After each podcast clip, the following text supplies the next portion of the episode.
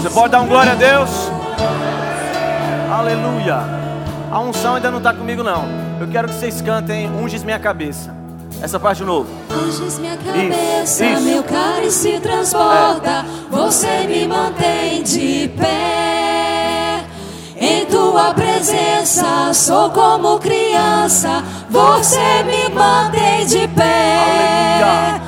Unges minha cabeça, meu cálice transborda. Você me mantém de pé. Em tua presença sou como criança. Você me mantém de pé. Unges minha cabeça, meu cálice transborda. Você me mantém de pé. Em tua presença sou como criança. Você me mantém de pé. Unges minha cabeça, meu cálice transborda. Você me mantém de pé. Em tua presença, sou como criança. Você me mantém de pé. Unges minha cabeça, meu cálice transborda. Você me mantém de pé tua presença. Sou como criança, você me mantém de pé. Aleluia! Levanta tuas mãos. Ei, ei, ei, Ele unge a tua cabeça. O teu cálice não está cheio, está transbordando. É Ele que nos mantém de pé. É Ele que nos sustenta. É Ele que deixa os nossos pés firmes. É nele que nós confiamos o nosso bom pastor, o nosso bom pastor. Durante alguns segundos, exalte ao Senhor da sua forma, do seu jeito, com as suas palavras. Renda graças ao Senhor por quem Ele é. Isso, renda graças ao Senhor. Vamos encher esse ambiente de ações de graças. Isso, irmão. Tem que chegar o dia onde você não vai ser tangido. Você entra na unção sozinho. É.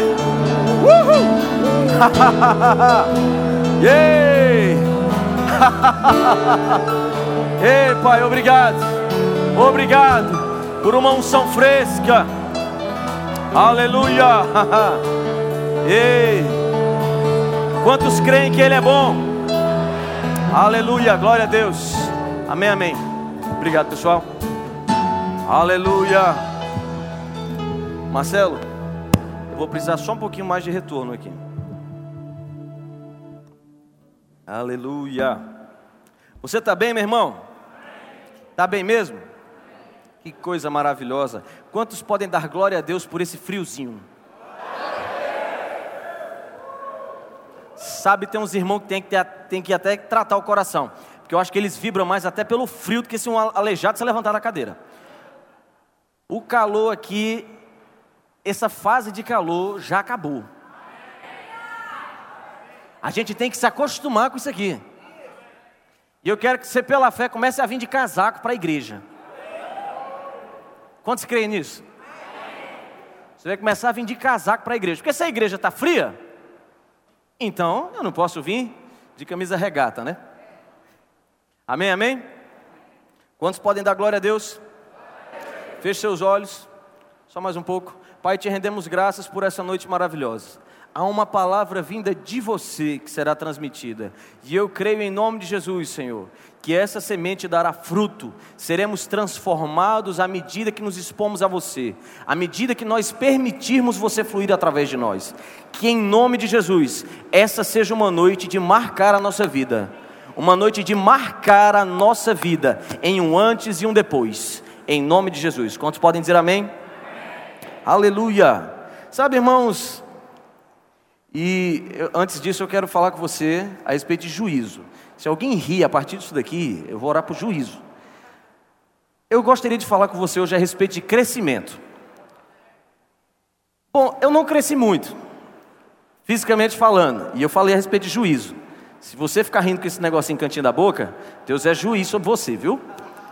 Eu não cresci muito na minha vida, mas se existe uma coisa que eu sei que é importante para todo cristão, é que ele saia de um estado de inércia e ele esteja em constante crescimento na sua vida. Deus não nos chamou para uma fase onde a gente fica em stand-by, uma fase onde a gente chega num limbo em Deus, onde Deus acha muito bom, diz parabéns, que coisa linda, fica aí. Deus nunca faz isso. Para Deus sempre existe um próximo, um próximo degrau. E eu quero que você pense comigo a respeito do seguinte: isso foi o que mais me ajudou a respeito de maturidade na minha vida e eu quero compartilhar com você. Eu me lembro que quando eu era mais novo e, e, eu tinha a, as aspirações ao ministério, eu me lembro que eu olhava para homens como o pastor Ranilson, o pastor Fernando, e eu olhava e achava que esses tipos de homens, aqueles que possuíam autoridades e funções, esses homens eram perfeitos. Na posição que eles estavam, não era possível que, pelo cargo e pela maturidade que haviam adquirido, eles tivessem falhas. Então, a minha limitação de maturidade se restringia a funções e cargos ministeriais. Quantos entendem? Só que o que acontece? Maturidade é mais ou menos isso daqui. Quando eu estou aqui embaixo, minha visão é limitada pela altura que eu estou. Quando eu amadureço mais um pouco, eu venço alguns obstáculos, eu venço algumas imaturidades, só que agora eu consigo ver mais defeitos ainda. E aí, quando eu finalmente consigo vencer aqueles defeitos desse estágio aqui, e eu dou o próximo passo, agora eu estou mais alto, consigo ver mais longe, descubro mais coisas que precisa mudar. Então, maturidade, irmãos, não é um estado simplesmente de perfeição, é um estado de constante processo de aprendizado, de mudança de rota e postura. Maturidade, irmãos, é quando a gente descobre que cada degrau que eu ando, eu descubro mais coisas que eu preciso vencer. Vou lhe dar um exemplo bem prático, bem simples. Vou dar um exemplo aqui. Existem pessoas que não têm estrutura para você brincar com elas. Você não pode brincar com elas porque o, a, os sentimentos delas são tão frágeis que qualquer brincadeira pode dar conotação de humilhação, ou seja lá o que for. E aí, finalmente, aquela pessoa consegue vencer aquilo na vida dela. Ela amadureceu um pouco. Ela entende que é só uma brincadeira. Ela entende que é só família. E quando ela vence isso, ela dá um próximo passo. E ela chega até aqui e agora ela vai descobrir outra coisa. Nossa, quantas pessoas existem com essas falhas que eu tinha? Graças a Deus eu estou aqui. E agora ela vai ter um novo defeito para superar: soberba. E quando ela finalmente consegue superar esse defeito, dá o próximo passo, ela descobre que não pode se orgulhar de ter superado aquele obstáculo. Porque se existe uma coisa que é perigosa, mas acontece com a gente direto, é que a gente tem orgulho de ser humilde. Quantos entendem o que eu quero dizer? Então, maturidade, irmãos, é matar um leão cada dia, e toda vida que você mata um leão, você descobre que ele tinha dois filhos. Quantos entendem o que eu quero dizer? Eu quero que você vire para a pessoa que está do seu lado e diga assim para ela: Você sabia que eu tenho muitos defeitos?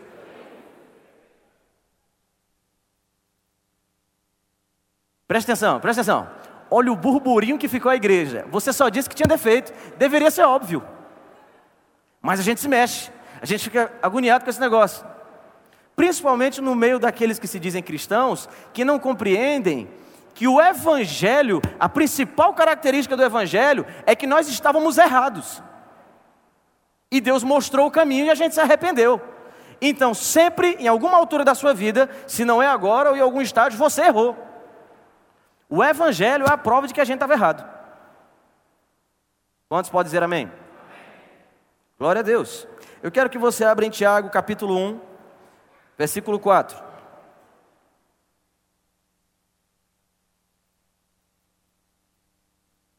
Aleluia.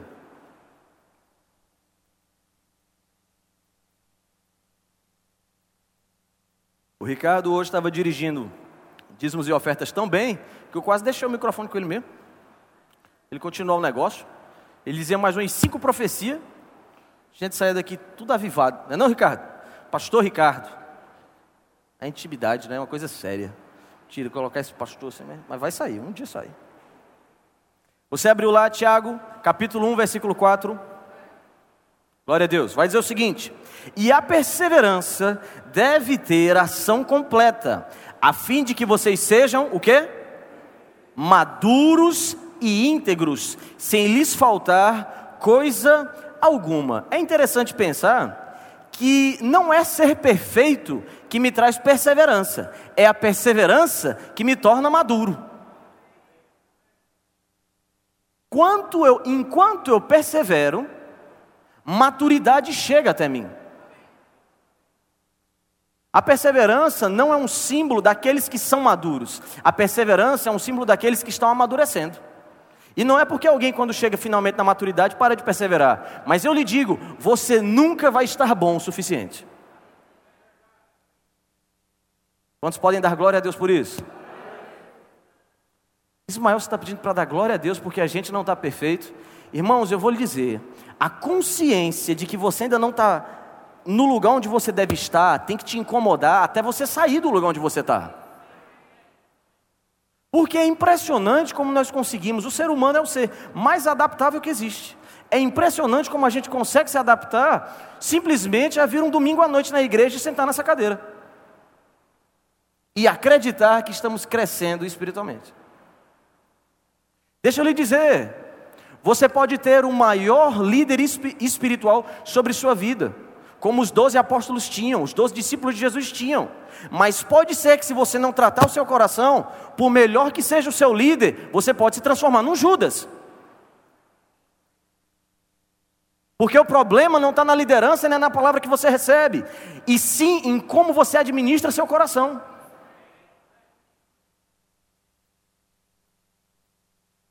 Eu gosto quando fica esse fogo.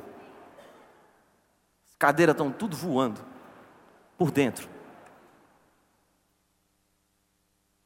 Sabe, irmãos, é impressionante como a gente tem o hábito de jogar sempre a desculpa do nosso crescimento para lugares, pessoas e coisas. Por que, que eu não cresço? Porque eu não estou naquela igreja. Por que, que eu não cresço? Por causa das pessoas. Aquelas pessoas daquela igreja não têm amor comigo.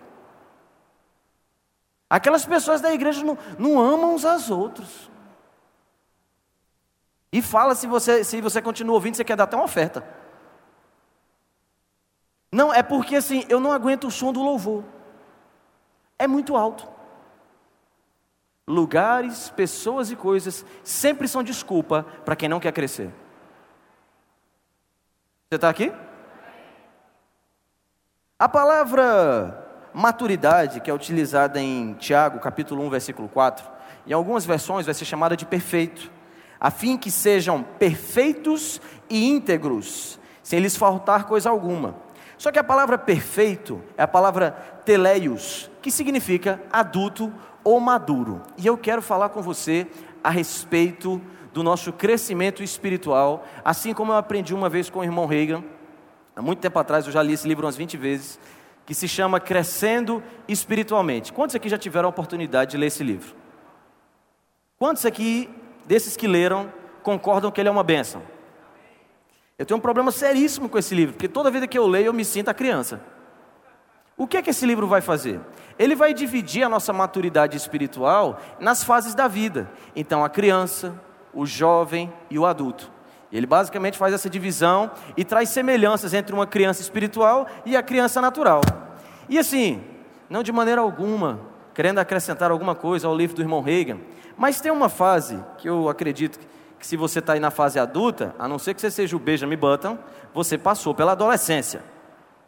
Quantos aqui passaram pela adolescência, em nome de Jesus? Glória a Deus pela sua, por você ser um ser humano comum. E a fase da adolescência é caracterizada por uma coisa muito interessante. Qual a principal característica que o mundo dá a respeito de adolescente? Eles são. Saiu aqui. Pode falar, irmão, ninguém ali rebeldes. O irmão ali tem até uma palavra nova, aborrecente. E sabe por que, que adolescente normalmente se torna rebelde? Porque ele tem uma característica terrível, que todos nós já tivemos em alguma altura da vida, de achar que já sabe. E por isso ele não precisa do pai e da mãe, por isso ele se torna rebelde. Se ele não for bem instruído. E na vida cristã, nós também temos a fase da adolescência espiritual. Sabe qual é a fase da adolescência espiritual? É aquela fase que o ministro começou a pregar a palavra. Quando ele abre o primeiro versículo, você diz: Eu já li. Eu já sei. Sabe o que é adolescência espiritual na parte ruim do negócio? É quando a gente começa a ministração da palavra e diz que vamos pregar sobre fé, e você diz: Eu sou crente há 30 anos, tudo que tinha para falar de fé eu já sei. Sabe o que é adolescência espiritual no sentido de rebeldia? É você ter preguiça de abrir a Bíblia e ficar testando se você consegue completar a versão do, do pregador. Porque Deus amou o mundo, aí a pessoa diz: não precisa abrir a Bíblia, não. De tal maneira que deu o seu único filho. E se quiser, eu leio na King James aqui também para você. Sem maturidade. Porque deixa eu te dizer uma coisa: coisas simples revelam o nosso coração. Não são coisas complexas. Não são coisas estrambólicas, aquelas coisas fantásticas, são coisas simples. Essas pequenas coisas revelam quanto o seu coração está aberto para receber a palavra de Deus. Eu me lembro uma vez ouvindo a ministração de Edilson Lira, ele diz o seguinte: isso é fantástico, e, e, e procure esse homem de Deus para você ouvir, pastor Edilson Lira, ok? É isso mesmo, pastor? Ok. Ele diz o seguinte: a melhor semente no mundo, na pior terra, vai morrer. Mas, por mais que uma semente seja fraquinha, por mais que ela nem seja tão, tão forte, se você jogar numa boa terra, vai dar fruto.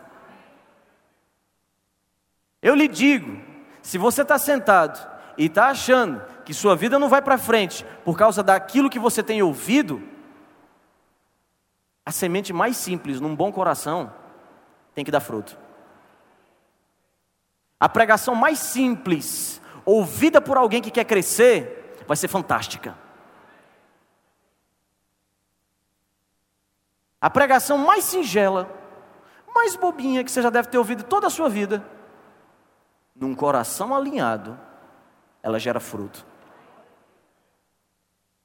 Mas quando nós chegamos na fase da adolescência espiritual, nós mal ouvimos o início do versículo e já dizemos: já sei do que ele vai falar. E deixa eu te perguntar: quem te perguntou? Sua posição tem que ser unge minha cabeça, meu cálice transborda, você me mantém de pé. Em tua presença, eu sou como criança. Criança não sabe nada, não, ele quer ouvir.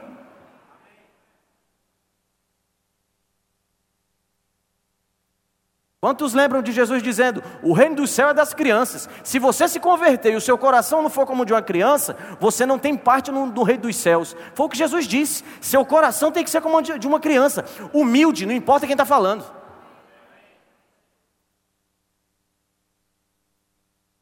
Você está aqui? Glória a Deus. Eu me lembro, irmãos, de uma época em que meu pai, ele tinha uma loja e ele me pedia gentilmente, quase com um cinto na mão, para me ajudar ele no trabalho.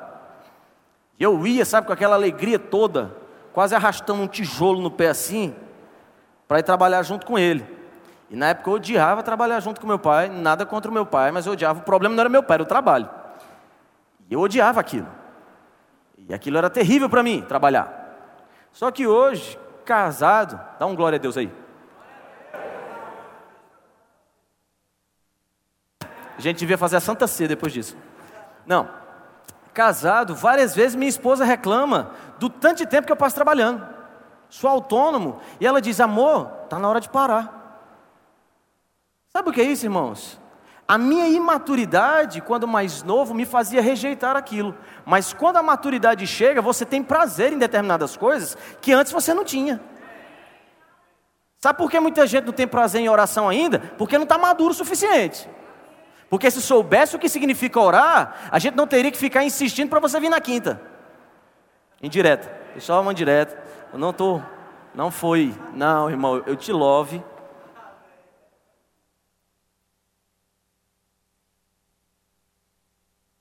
Quando a maturidade chega, irmãos, a gente não se esforça para fazer determinadas coisas, a gente sabe que precisa. Criança, irmão, quando é pequeno, tem criança que é muito grande, tem criança que é do meu tamanho. Rapaz, essa risadinha segurando é terrível. Essa risadinha assim. Você vê, você vê o, o, maligno atuando nessa hora, assim. Eu não gosto dessas coisas, não. A criança, se ela vê doce, ela enfia a cabeça naquele negócio, deixa ela come, até desmaiar de comer chocolate. E depois sai que nem aquele bonequinho assim, né? De tanto açúcar que ingeriu. Quando a gente se torna adulto, tem gente que continua igual a criança. Mas normalmente a gente sabe que por melhor que seja aquilo, eu não posso comer tanto. Não é que o prazer naquilo diminuiu, mas a, tu, a maturidade me trouxe um limite. Sabia que na vida cristã é a mesma coisa, irmão? Há uma fase na nossa vida, meu querido, que vai ter coisas que são boas. Existem coisas. Lazer é bom, irmão. Assistir filme é bom. Dão glória a Deus aí pelo Capitão América. Capitão América é um ungido. Mas deixa eu dizer uma coisa. Deixa eu falar uma coisa aqui. Essas coisas não podem ter um espaço muito grande na nossa vida. Tem gente que gosta de fazer um racha, é racha que chama aqui? Futebol. Tá tudo certo, é lícito, não tem problema. Portanto que você não deu uma tapa na cara do seu irmão. Mas uma coisa é certa, essas coisas não podem ocupar todo o seu tempo. Porque uma criança, ela pode até comer um chocolate, mas ela tem que comer verdura, ela tem que comer arroz, ela tem que comer o resto. Da mesma forma é a nossa vida. Você não pode ter todo o seu tempo livre virado para lazer. Você tem que estudar a palavra na sua casa. É um alimento que só você pode comer, irmãos.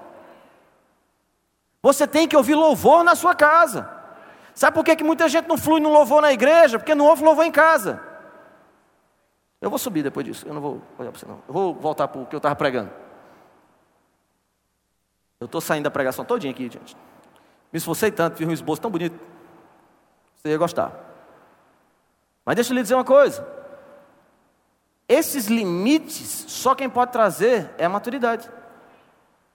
E deixa eu lhe falar outra coisa: ninguém pode amadurecer no seu lugar.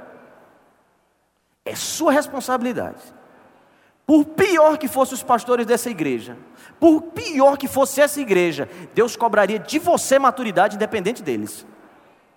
Porque eu lhe digo, irmãos, homens se converteram somente lendo a palavra. Muçulmanos se convertem lendo o Alcorão. E você está querendo botar a culpa do seu crescimento nos seus líderes?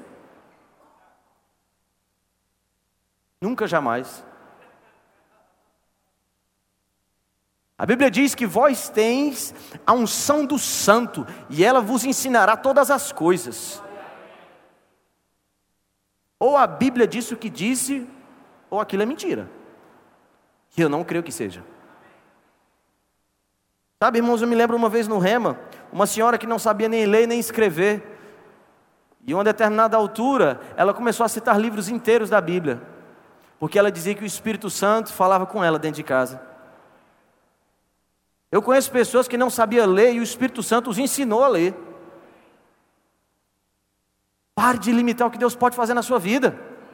Se você, Deus é o mais interessado em você amadurecer. Dê o primeiro passo, Ele vai abrir as portas para você crescer. Amém, amém? Abre em 1 Coríntios capítulo 13, versículo 11. Quantos creem que nós estamos em família?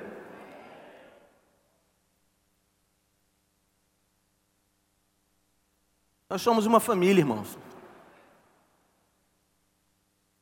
Às vezes a gente considera a administração da palavra como algo bem distante de nós, mas a administração da palavra, muitas vezes, é um apurado de conselhos a gente está te dando para que você viva bem. Você está comigo?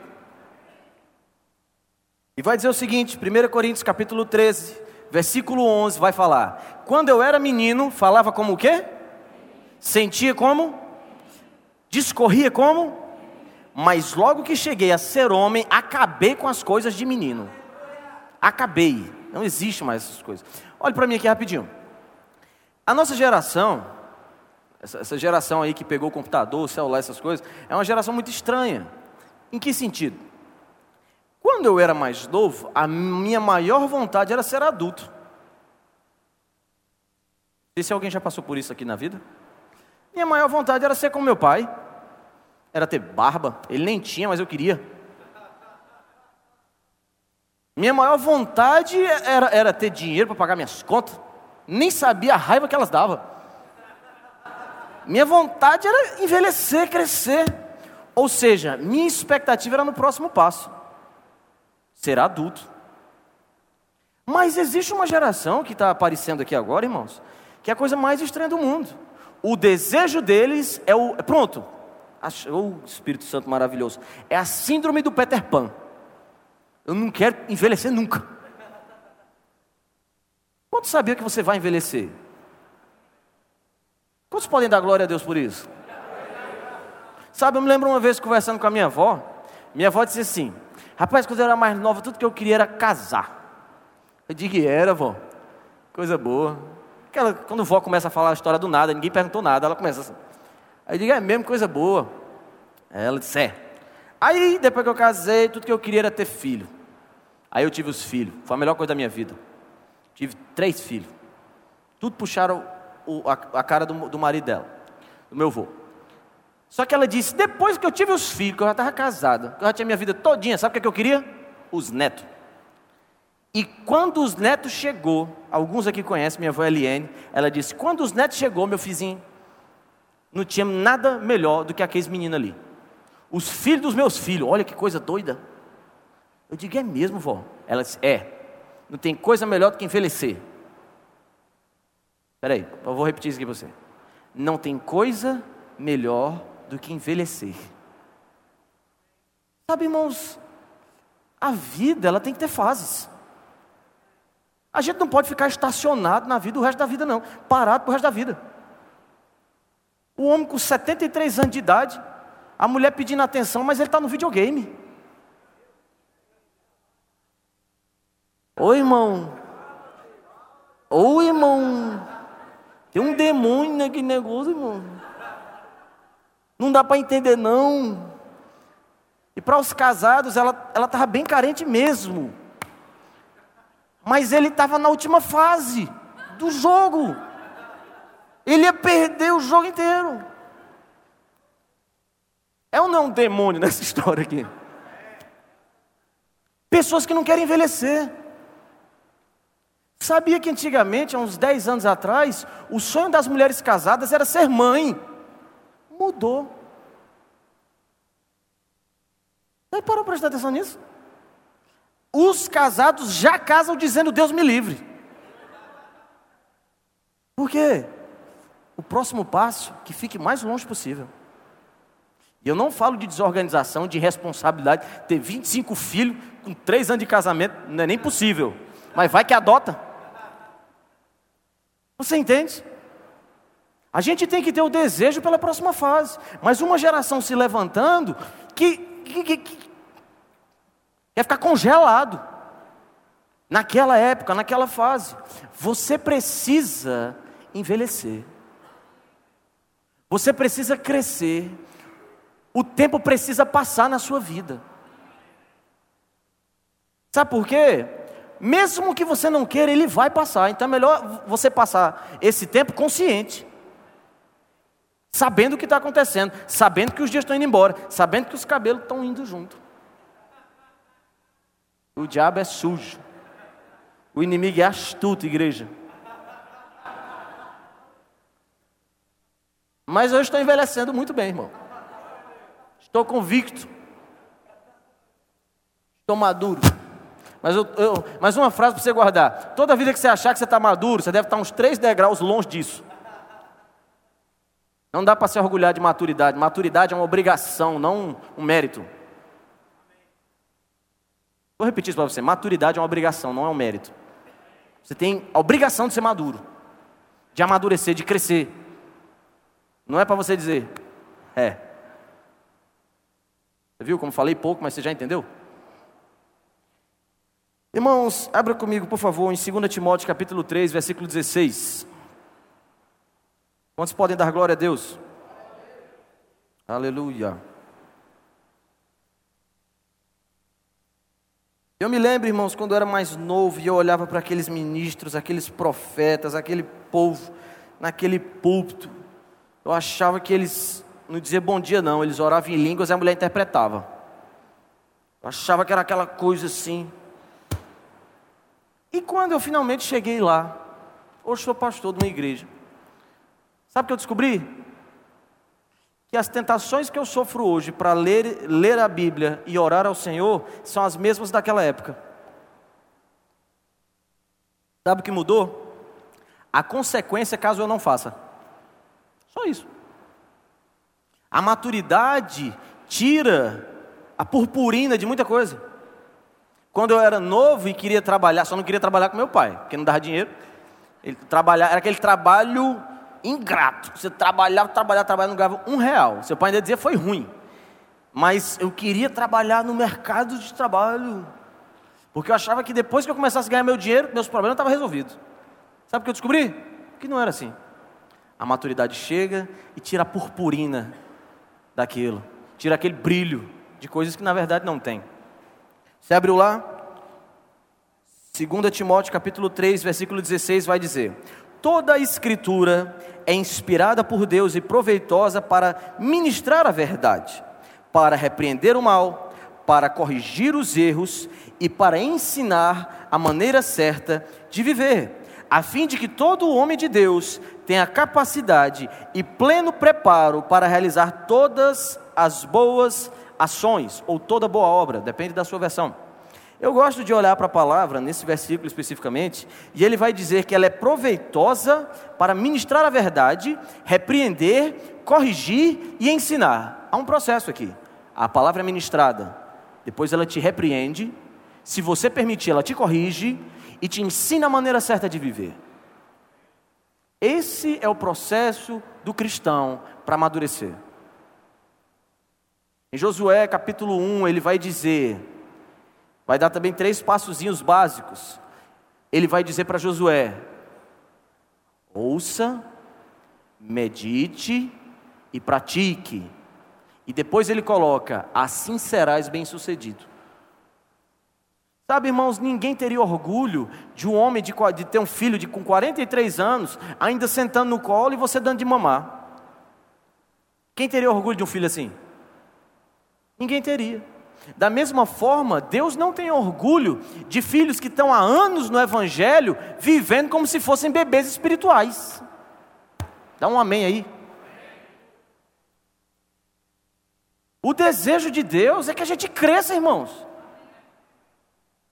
que nós conheçamos a sua vontade. Eu lhe pergunto, tem muito, não, eu não vou perguntar não, vou afirmar. Tem muita gente passando por muito problema porque ainda não foi na livraria comprar livros que falam sobre o assunto que você está vivendo.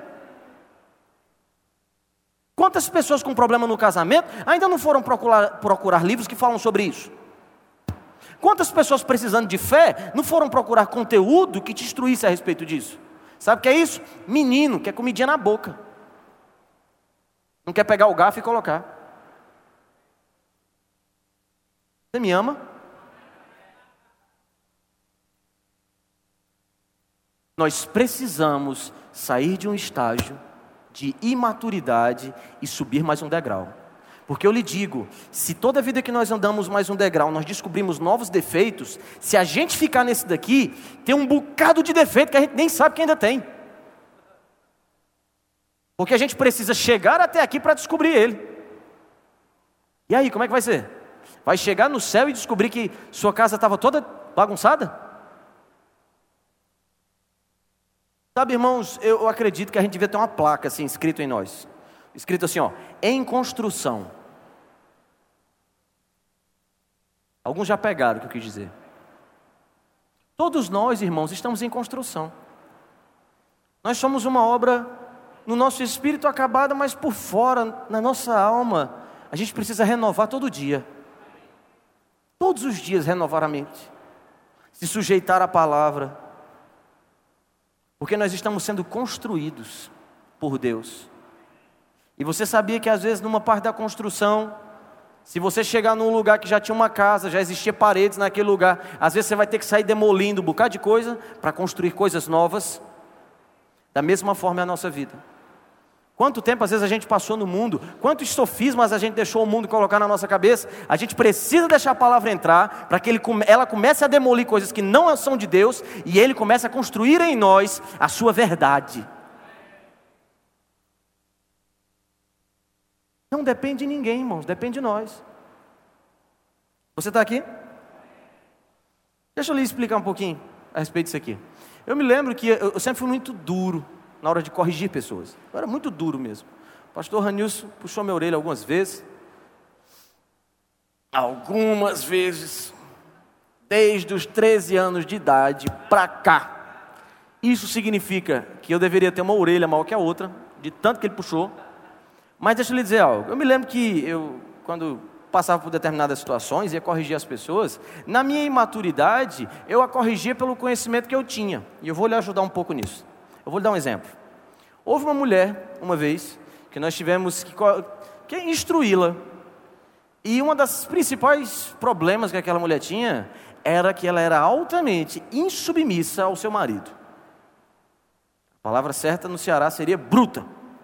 Ela era uma mulher coiceira. Pronto, essa é a palavra do cearense. Coiceira. Pensa numa mulher coiceira. Eu não posso proferir as palavras do bom dia dela aqui. A ocasião não nos permite. Mas ela era. Você já entendeu, né? E eu me lembro que quando a gente conversava, o ímpeto naquela situação é dizer: você precisa respeitar seu marido. Você quer ir para o inferno, mulher? Primeiro ímpeto assim, preste atenção. Você está traindo maldição para você.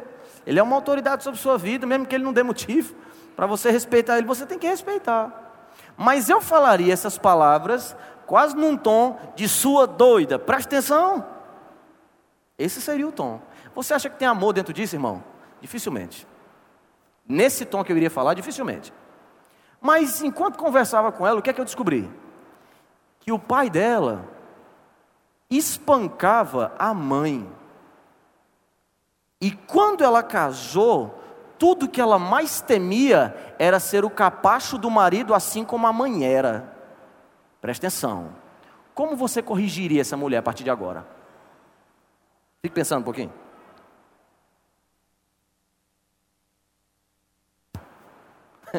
Eu lhe digo, eu teria que dar o mesmo conselho do início. Mas o tom seria outro.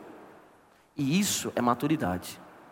Saber que você nem sempre vai saber tudo. Saber que dentro do Evangelho nem sempre 2 mais 2 é 4. Por detrás de algumas coisas existe uma história. E eu teria que dar os mesmos conselhos para ela a partir daquele momento. Mas o meu tom teria que mudar.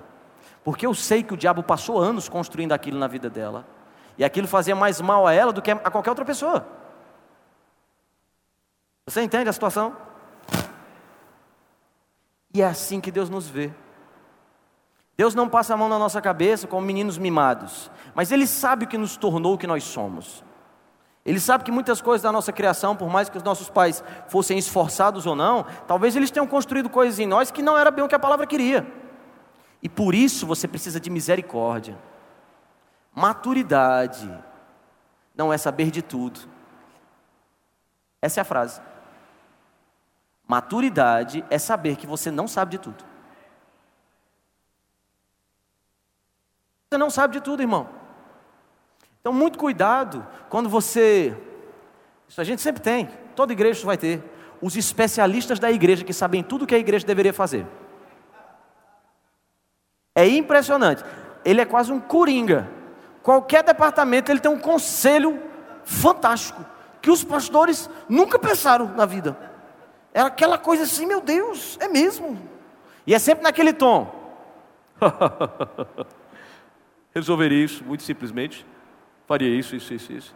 Cuidado, irmãos. A igreja é uma casa de processos. Cada um de nós está num processo diferente. Sabe aquela barrinha de carregando, que às vezes na internet a gente vê 30%, 50%? Cada um de nós está num nível diferente. Você precisa ter misericórdia. Que às vezes aquela mulher que você disse que é bruta com o marido, você não sabia da história dela com o pai. Está errado do mesmo jeito. Nós não podemos mimá-la por causa disso. Temos que corrigi-la. Mas o seu tom muda depois que você sabe da informação. Nós precisamos consultar a Deus antes de abrirmos a nossa boca levianamente. Você está aqui? Pronto. Eu quero que você abra em Atos capítulo 5. Atos capítulo 5.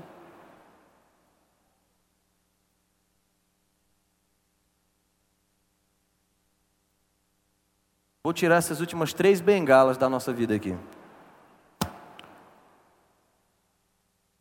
Ô Senhor, o tablet está trabalhando com o meu ministério aqui, só um minutinho. Todos abriram lá? Atos capítulo 5. Vai dizer o seguinte: Entrando certo homem chamado Ananias, com sua mulher Safira, Atos capítulo 5, versículo 1. Todo mundo achou? Ok.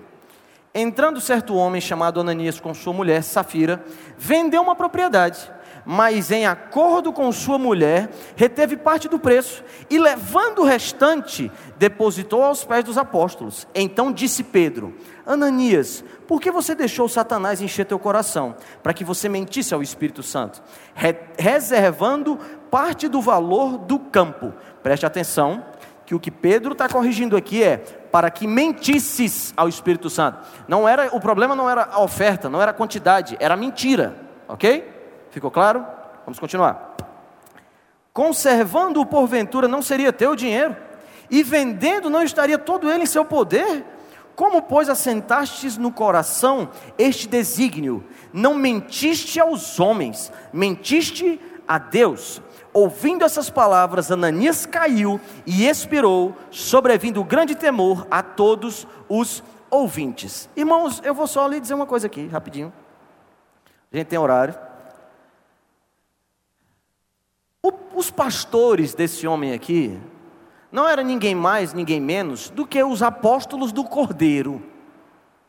Os doze discípulos que andaram com Jesus. O treinamento ministerial dos caras era Jesus. Você compreende a seriedade disso aqui?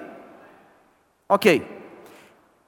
Apesar disso, no meio do povo, alguém deturpou a mensagem, decidiu viver de uma maneira leviana então, o que é que você está cobrando da liderança da sua igreja, se na igreja dos doze apóstolos do Cordeiro haviam pessoas que queriam deturpar a palavra? Há um romantismo da nossa parte com relação à igreja primitiva, como se o livro de Atos demonstrasse a igreja mais perfeita que existe. Nunca foi. Eu quero trazer isso para a sua cabeça, quero que você entenda. O livro de Atos nos expõe pecados daquele povo, nos expõe falhas daquele povo. Abra em Atos capítulo 6. Atos capítulo 6. A partir do versículo 1 vai dizer: Ora, naqueles dias, multiplicando-se o número dos discípulos, houve murmuração, diga murmuração ok, dos helenistas contra os hebreus, porque as viúvas deles estavam sendo esquecidas na distribuição diária. Olhe para cá. Você ler o livro de Apocalipse, do capítulo 2 ao capítulo 3, você vai ver várias correções de Deus às igrejas daquela época. Deixa eu lhe dizer uma coisa: se nem essa igreja que era perfeita, o que é que você está cobrando dessa daqui? Vou deixar você pensar mesmo. Se nem a igreja, pastoreada pelos apóstolos do Cordeiro, aqueles que foram treinados por Jesus, era perfeita, o que você está cobrando dessa?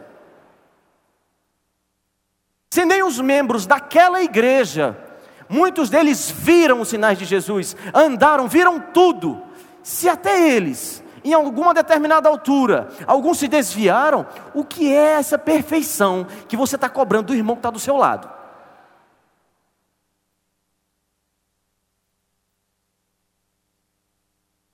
A Bíblia não deixou uma igreja perfeita. A Bíblia deixou claro: igrejas somos igreja somos nós. Você é perfeito? Alguém aqui é perfeito? A sua igreja é tão perfeita quanto você. Você entende o que eu quero romper aqui nessa noite? Mas apesar disso, a Bíblia diz que o temor na igreja crescia, todos os dias Deus adicionava pessoas, os sinais eram vistos, eles tinham tudo em comum. Apesar de tudo isso, líderes que não sabiam muito bem o que fazer estavam começando seu ministério, membros que não entendiam muito bem a mensagem, deturpavam, achavam que podiam enganar ao Senhor. Apesar de tudo isso, pessoas cresciam, pessoas que agarravam a palavra e corriam com ela Deixa eu lhe dizer, a pessoa que está do seu lado não é desculpa para você não crescer, os seus líderes serem falhos não é desculpa para você crescer, sua igreja não ser perfeita deveria ser óbvio para você, mas também não é desculpa para você não crescer. O seu crescimento depende de você, de mais ninguém. Porque sem atos, irmãos, aquele povo, eles viam sinais mais do que tal. Talvez numa semana eles viam mais sinais do que talvez você veja na sua vida toda. Misericórdia, Ismael, que palavra de incredulidade, não é não. Eles viam sinais o tempo todo. Mas mesmo assim, deturparam. Sabe, há uma frase que Eliezer Rodrigues, um pastor da nossa igreja, disse uma vez, eu nunca esqueci, numa, a respeito de tentação. Adão fracassou com respeito à tentação em um jardim, mas Jesus foi vitorioso em um deserto. Guarde isso para você, irmão. Pega isso. Pode ser que você esteja num jardim, isso não determina a sua vitória. Pode ser que você esteja num deserto, isso não determina a sua derrota.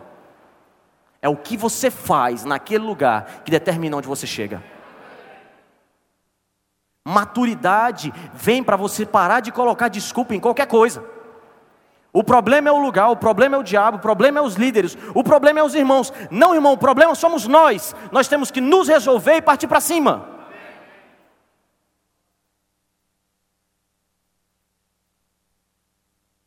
É simples. Quando você tirar essa bengala da sua vida, você amadurece.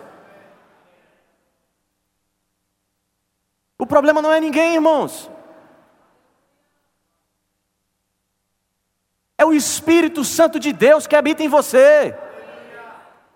É o Espírito Santo que criou todas as coisas, ele está dentro de você.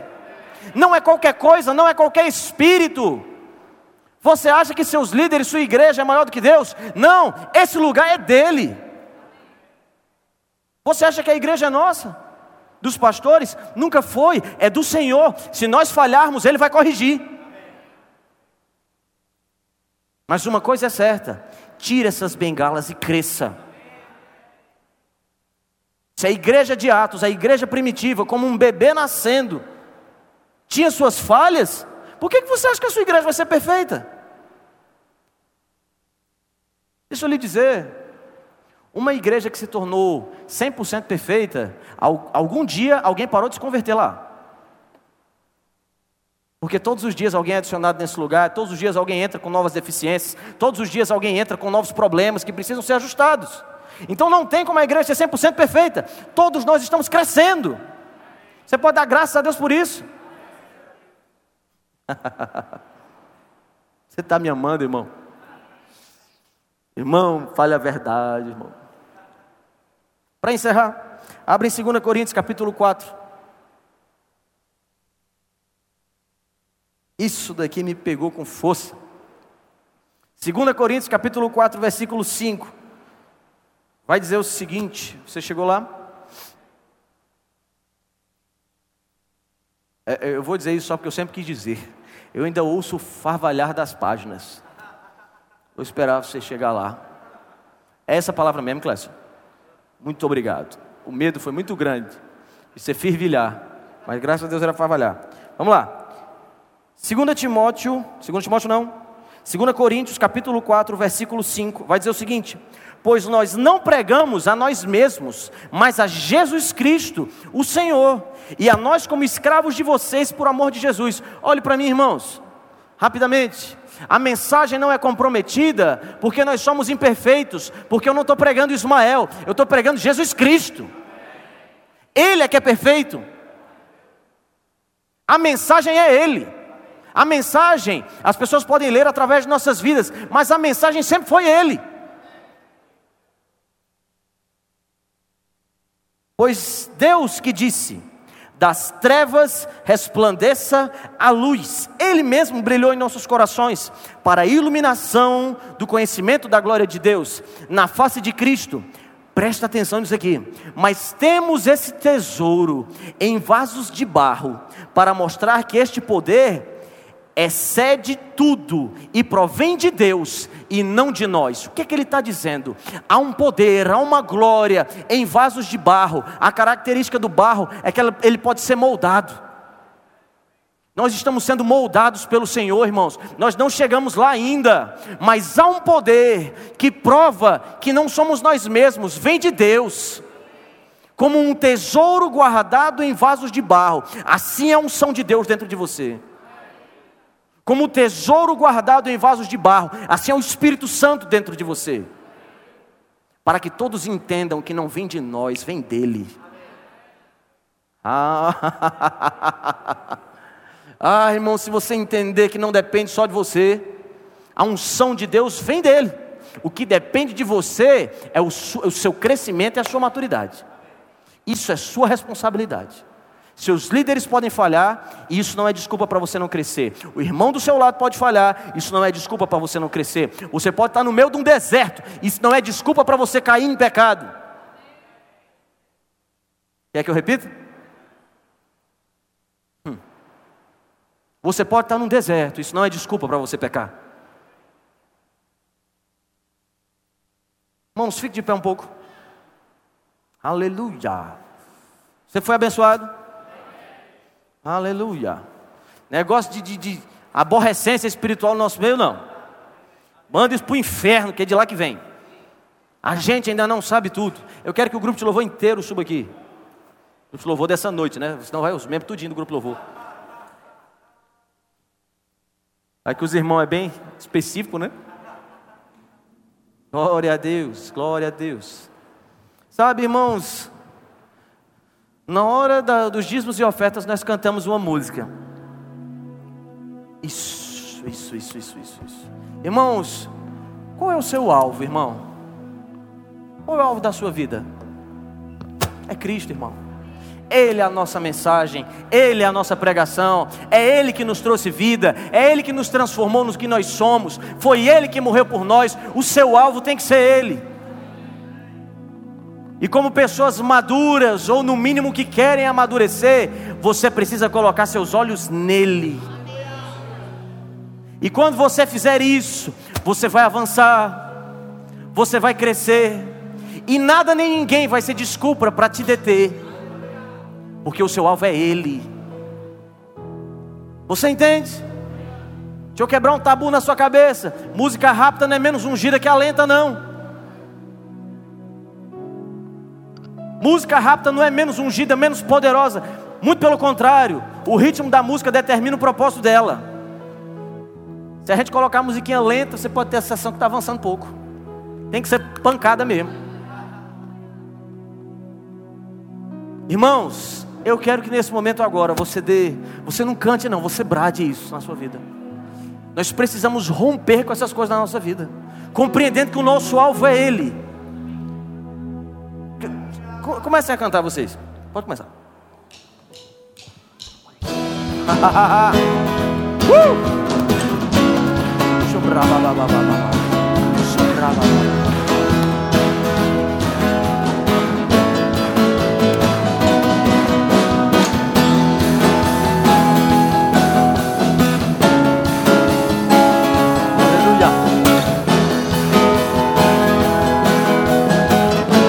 Cante, cante.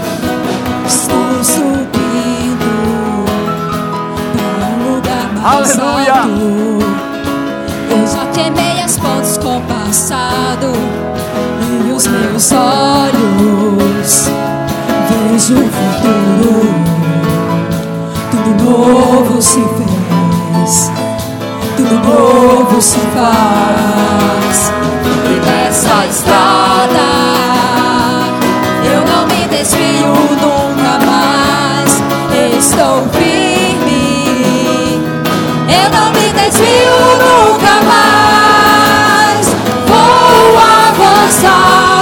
crescer. Ninguém vai me deter. Meu alvo é Cristo. Meu alvo é Cristo. Vou avançar, eu vou crescer. Ninguém vai me deter. Meu alvo é Cristo. Aleluia. Meu alvo é Cristo. Meu alvo. Vou avançar. Vou avançar, eu vou Aleluia. crescer. Eu quero que você tome isso como uma profecia pra sua Meu vida. é Feche seus olhos. Meu alvo é Cristo. Declare isso sobre sua vida. Vou avançar, eu vou crescer. Ninguém vai me deter. Aleluia. Meu alvo é Cristo. Ei. Meu alvo é Cristo. Ei, ei, ei, ei. Escute, escute, escute. Irmãos, o diabo todos os dias. Segura, gente, pelo amor de Deus. Segura esse negócio. O diabo todos os dias tenta te atrasar. O diabo todos os dias tenta trazer sofismas para você. Mas é você que diz não. Você que diz na minha vida não. Pode, não importa fulano, beltrano, não importa ninguém, eu avanço. Eu avanço. Essa situação vai se transformar num testemunho. É você que determina isso na sua vida. Ei, ei, ei, ei.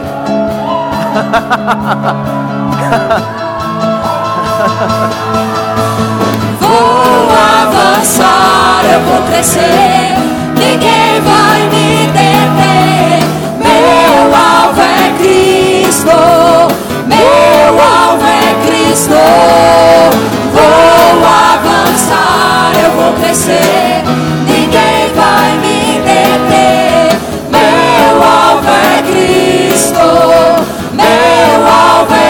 Cristo. Sabe, deixa eu lhe dizer uma coisa. Não tem nada que vai fazer você avançar mais, caso você ainda não tenha feito isso, do que o novo nascimento. Nascer de novo, ter Deus como Pai, ser chamado Filho de Deus. Nós estamos aqui, nós não somos uma reunião de pessoas somente, nós somos uma família. E eu quero te convidar, caso você ainda não tenha feito, o Senhor Jesus como o Senhor da sua vida o Senhor e Salvador da sua vida. Eu quero convidar você hoje, eu quero lhe dar um abraço, eu quero lhe chamar de irmão. Nós sabemos que você não é perfeito, nós não